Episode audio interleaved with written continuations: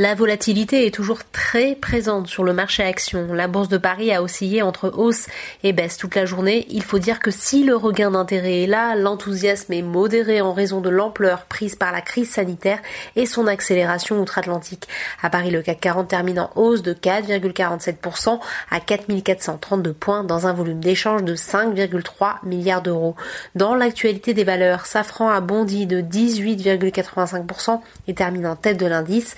Dans les hausses notables, le secteur bancaire, dopé par les annonces des banques centrales, est bien orienté. Société Générale plus 11,44%, BNP Paribas presque 8% de hausse, Crédit Agricole 5,47% de hausse sur le SBF 120.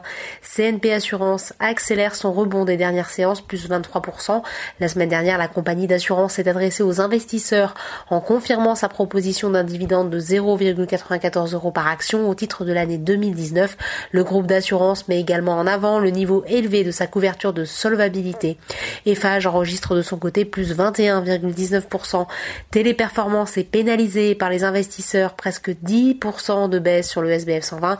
Le spécialiste des centres d'appel externalisés a en effet suspendu les objectifs qu'il avait indiqués pour 2020 notamment une croissance organique supérieure à 7%.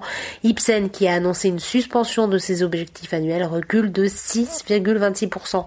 Outre-Atlantique, au lendemain d'un rebond spectaculaire,